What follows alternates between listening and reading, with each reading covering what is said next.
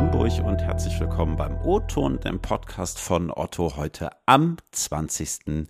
Juli. Ich bin Ingo Bertram und wir sprechen im O-Ton heute über unseren neuen eigenen Zahlungsdienstleister Otto Payments. Vielleicht habt ihr es schon mitbekommen. Wir haben seit wenigen Wochen einen eigenen Zahlungsdienstleister hier bei Otto. Die Finanzaufsicht BaFin hatte da kürzlich endgültig grünes Licht gegeben. Und ich frage mich so ein bisschen, was heißt das jetzt eigentlich genau? Was heißt das für uns? Was heißt das für Otto, was heißt das auch für die ganzen Kundinnen da draußen? Was kann dieser neue Zahlungsdienstleister? Was bringt er?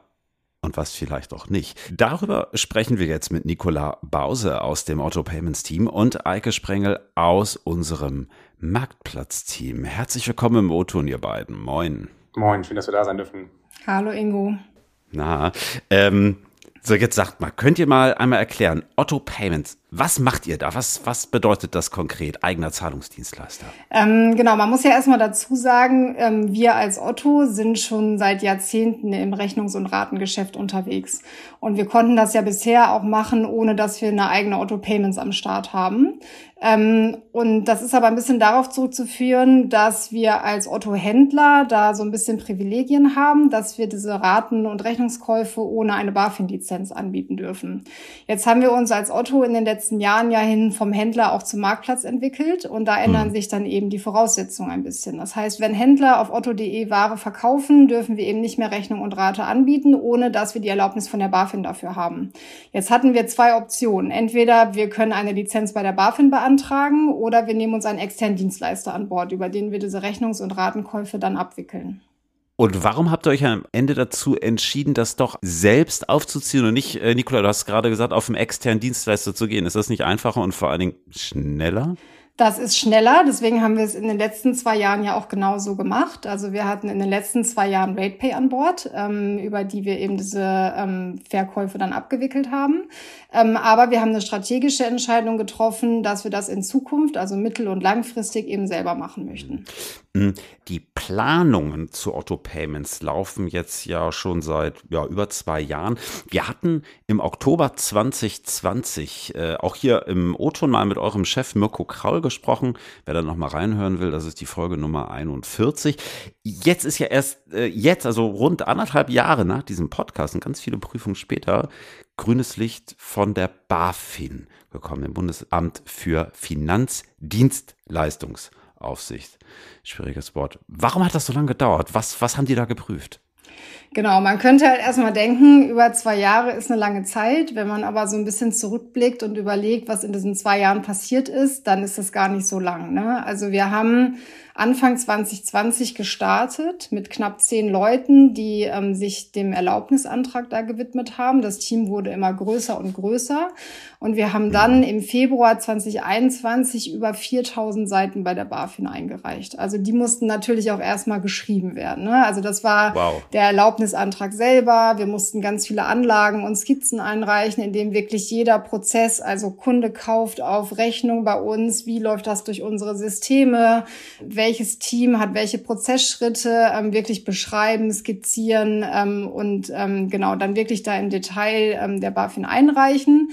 Wir mussten ähm, verschiedene Rahmenbedingungen, also ein paar Eckpfeiler festsetzen, um auch zu wissen, welche Lizenz brauchen wir denn überhaupt. Also es gibt verschiedene mhm. Lizenzen mhm. bei der BaFin.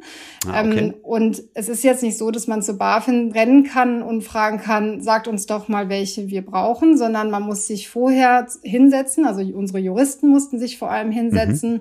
ähm, und so verschiedene Fragestellungen klären und dazu Stellungnahmen einreichen. Also selber mhm. der BaFin sagen, was sie glauben, was richtig ist und die BaFin hat sich dann die Zeit genommen, diese Vorabanfragen zu prüfen und entweder zu bestätigen oder abzulehnen. Und in unserem Fall zum Glück haben sie sie bestätigt, sonst hätten wir wahrscheinlich noch mal eine Schleife drehen müssen. Und dann, ähm, genau, ich habe gerade gesagt, Februar 21 haben wir den Antrag dann eingereicht und Februar 22 haben wir dann das erste Mal so richtig was von der BaFin gehört. Einmal, indem sie so einzelne Vorabanfragen schon mal bestätigt hat, aber auch diverse Nachforderungen gestellt hat. Also wir mussten zum Beispiel zum Inhaberkontrollverfahren Verfahren ganz viele Unterlagen zu Vorständen, ähm, Eigentümerfamilien einreichen, die dann erstmal wieder bei Behörden beantragt werden mussten, das teilweise mhm. auch im Ausland. Also das war ein Riesenrad, was da gedreht wurde. Du hast gerade gesagt, es gibt verschiedene Lizenzen. Was für eine Lizenz habt ihr da jetzt bekommen oder, oder was gibt es da überhaupt für Lizenzen? Genau, also wir als Otto Payments haben jetzt die Erlaubnis für die Erbringung von Zahlungsdiensten. Ähm, einmal für Akquisitionsgeschäfte und Finanztransfergeschäfte. Äh, du hast gerade schon gesagt, wenn es jetzt kein grünes Licht gegeben hätte, dann hätte es weitere Schleifen mindestens gebraucht. Was wäre gewesen, wenn es auch nach diesen Schleifen nicht geklappt hätte? Dann hätten wir nicht starten können. Also ähm, ohne Lizenz und ohne Erlaubnis von der BaFin wäre es nicht möglich gewesen, ähm, dass wir unseren Dienstleister RatePay, den wir bisher hier an Bord hatten, ablösen. Also in mhm. Deutschland ist es tatsächlich verboten, auch nur einen einzigen Cent zu bewegen, ohne dass man die Erlaubnis von der BaFin erteilt bekommen hat. Okay, und dafür brauchst 4000 Seiten. Dafür brauchst du 4000 Seiten. Und die wow. auch alle ausgedruckt, also nicht digital, sondern ausgedruckt wow. in Ordnern okay. eingereicht. Ja. Okay, wow. Ähm, Du hast gerade noch das Thema Dienstleister gesagt, hast auch von RatePay gesprochen, die jetzt zuletzt da tätig gewesen sind. Warum ist die Entscheidung getroffen, das am Ende doch ins Haus zu holen und das nicht extern zu belassen? Man kann es mit einem externen Dienstleister machen, aber die Frage stellt sich natürlich schon, können wir es vielleicht künftig besser selber machen? Hm, und auch hier würde ich sagen, ist die Antwort ja. Ähm, da kann man eine ganze Menge Dinge in der strategischen Berücksichtigung irgendwie mit einfließen lassen die für mich wichtigsten Punkte sind einerseits der Kunde selbst. Wenn wir uns gucken, mhm. der Zahlungsprozess ist ein eklatant wichtiger Bestandteil der Wertschöpfungskette. Und das fällt immer gar nicht mhm. so richtig auf. Ne? Wir nehmen immer an, so Zahlungen, die mache ich dann am Ende und das gehört eigentlich so richtig gar nicht zu meinem Einkaufserlebnis dazu. Aber in dem Moment, wo mal was schlecht läuft, dann nehmen wir es sehr, sehr aktiv wahr. Also wenn man auf dem Marktplatz welche auch immer gekauft hat und hatte dann Schwierigkeiten mit dem Zahlungsprozess. Also als fiktives Szenario, wir retournieren und haben dann Schwierigkeiten an unser Geld zu kommen. Dieses mhm. negative Erlebnis überschattet all das Positive vorher, was ich als Marktplatz mühsam aufgebaut habe, so eklatant, dass der Kunde wahrscheinlich nicht wieder bei uns kauft. Mhm. Und äh, ich will damit gar nicht sagen, dass externe Dienstleister nicht in der Lage wären, dann vernünftiges Service-Level hinzustellen. Aber wenn man das kontrollieren möchte und sicher sein möchte, muss man es selber machen. Und dann haben wir noch natürlich ganz andere verschiedene Perspektiven zum Kunden. Also zum Beispiel die Annahmequote. Die Annahmequote, das klingt jetzt erstmal, was ist das? Ähm, welchem Kunden biete ich welche Zahlungsart für welches Produkt an? Da ist eine Risikoeinschätzung dahinter.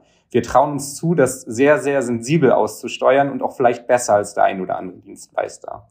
Das zweite ist, wie, wie rede ich eigentlich mit meinen Kunden? Also ein Zahlungsdienstleister hat natürlich immer einen sehr monetären Blick auf Dinge. Wir als mhm ganzheitlich Otto denkend, haben natürlich schon ein bisschen sensibleren Blick auf den Kunden als solchen. Das heißt, auch wenn es mal eine schwierige Situation ist, insbesondere dann, wenn es nicht so gut läuft, mal eine Mahnung ausgespielt wird, wir vielleicht auch über eine Inkassoabgabe nachdenken wollen, dann wollen wir das alles nicht zu früh machen. Das ist so eine mhm. Tendenz, die Zahlungsdienstleister haben. Und wir wollen das auch in einem Ton machen, wo wir unsere Kunden nicht verschrecken. Der Ton macht da ganz viel von der Musik, wie man so schön sagt. Und das ist insbesondere in solchen Phasen die Wahrheit. Und dann mhm. ist es natürlich auch einfach so, auch die externen Zahlungsdienstleister machen das ja nicht einfach so, sondern die wollen damit Geld verdienen. So. Und das Geld, was die verdienen, können wir verdienen. Und das ist ab einer gewissen Größe auch wirklich relevant. Hm.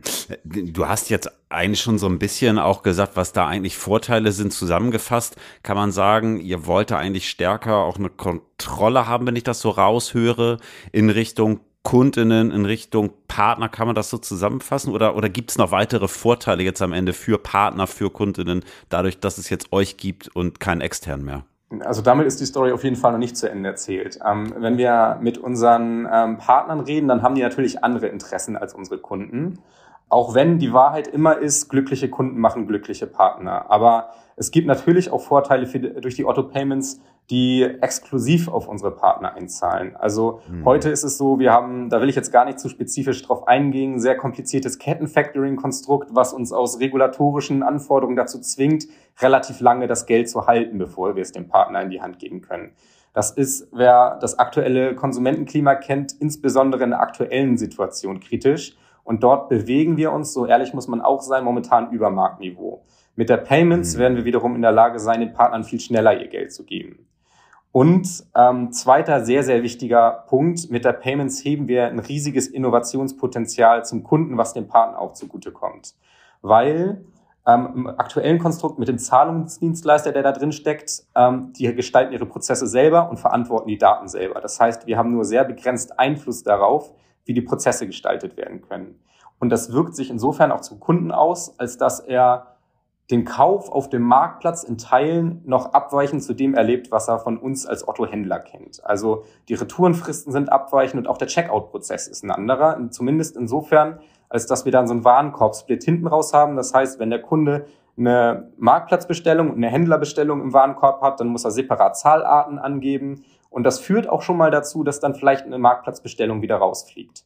Da werden wir perspektivisch in der Lage sein, auch verschiedene Zahlungen an verschiedene Marktplatzpartner zusammenzuführen. Wir werden in der Lage sein, gegebenenfalls auch rückwirkend eine Zahlart zu ändern. Das sind Dinge, die kommen dem Kunden auf eine Art und Weise zugute, die dann auch sich auf den Partner durchschlägt, weil sie das, die Conversion für den Partner dann in Folge verbessert, weil er eben nicht mehr dieses abweichende Erlebnis zwischen dem, was er vom Otto-Händler hat und was er von einem Marktplatz kennt, hat und deswegen ähm, stärker zu Marktplatzbestellung neigen wird. Okay, das mag jetzt vielleicht, äh, liebe Zuhörerinnen und Zuhörer, für den einen oder anderen von euch ein bisschen technisch klingen, aber ich glaube, man kann zusammenfassen, auch die Kundinnen und auch die Partner werden das wahrscheinlich vor allen Dingen mit fortlaufender Frist immer stärker merken und das zum Positiven. So kann man es wahrscheinlich zusammenfassen. Richtig. Also das, das Initiale, was der Kunde direkt erleben wird, ist erstmal gut, der Zahlungsempfänger ist ein anderer und das Branding. Aber auf Mittel- und Langfrist wird sich das eklatant im Kundenlevel niederschlagen und somit auch dem Partner zugutekommen, weil das Innovationspotenzial, was damit verbunden ist, riesen, riesengroß ist. Mit Blick auf die Uhr, mögt ihr vielleicht noch einen kurzen Ausblick geben? Wohin geht jetzt die Reise für euch und für Otto Payments? Was sind da so kommende Schritte jetzt, nachdem auch die, die BaFin ihre Freigabe erteilt hat? Genau, ähm, es gab ja schon mal, ich weiß gar nicht, in welcher Zeitung es stand oder auf welcher Online-Plattform, aber da stand ja auch schon mal, Wirecard ist weg, jetzt kommt Otto. Äh, nein, auf gar keinen Fall. Also auf gar keinen Fall Wirecard. Wir ahmen jetzt auch nicht irgendwie PayPal oder Naklana oder so nach. Ähm, sondern das, was wir mit der Otto Payments gerade aufbauen, das ist nicht für den freien Markt gebaut, ne? sondern unser Motto war immer Otto first, but not Otto only, aber trotzdem Otto Group intern was wir, also wir sind gerade mittendrin in der RatePay-Ablösung. Ne? Also wir sind ähm, schon mit den ersten Friendly Usern gestartet. Das heißt, die ersten Bestellungen wurden über uns abgewickelt. Wir starten relativ zeitnah mit dem Kundenhochlauf, also dass dann wirklich nach und nach alle Kunden von RatePay auf uns Auto Payments umgestellt werden. Ähm, der zweite große Schritt ist dann nächstes Jahr der Kundenschwenk. Also dann, wenn auch der Otto-Händler über uns abgewickelt wird. Läuft ja heute noch ähm, über unsere ähm, Händlersysteme und soll dann eben ab nächstem Jahr ähm, eben auch über die Marktplatzsysteme laufen und damit dann eben auch über uns als Otto Payments als Zahlungsdienstleister. Und dann in einem dritten Schritt ähm, geht es eben um das Onboarding weiterer Konzernfirmen. Ähm, genau, das ist aber noch ein bisschen, ein bisschen weit. Jetzt gerade, ne, gerade wirklich äh, RatePay-Ablösung voller Fokus. Dann starten die Vorbereitungen für den Kundenschwenk und danach geht's dann Otto Group intern weiter. Okay. Ambitioniertes Programm. Auf jeden Fall, ja. Klasse. Dann vermute ich, haben wir uns noch nicht zum letzten Mal hier gehört. Ähm, sehr spannende Einblicke. Nicola Eike, Otto Payments, der neue Otto-eigene Zahlungsdienstleister. Da kommt jetzt richtig Fahrt drauf. Lieben Dank für die Einblicke.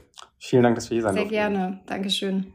Ja, und liebe Hörerinnen und Hörer, das war der O-Ton für diese Woche. Lob, Kritik und Anmerkungen könnt ihr gerne mailen ingo.bertram.otto.de oder kurz per LinkedIn schreiben. Wir hören uns nächste Woche Mittwoch wieder. Bis dahin, habt eine gute Woche und liebe Grüße aus Hamburg.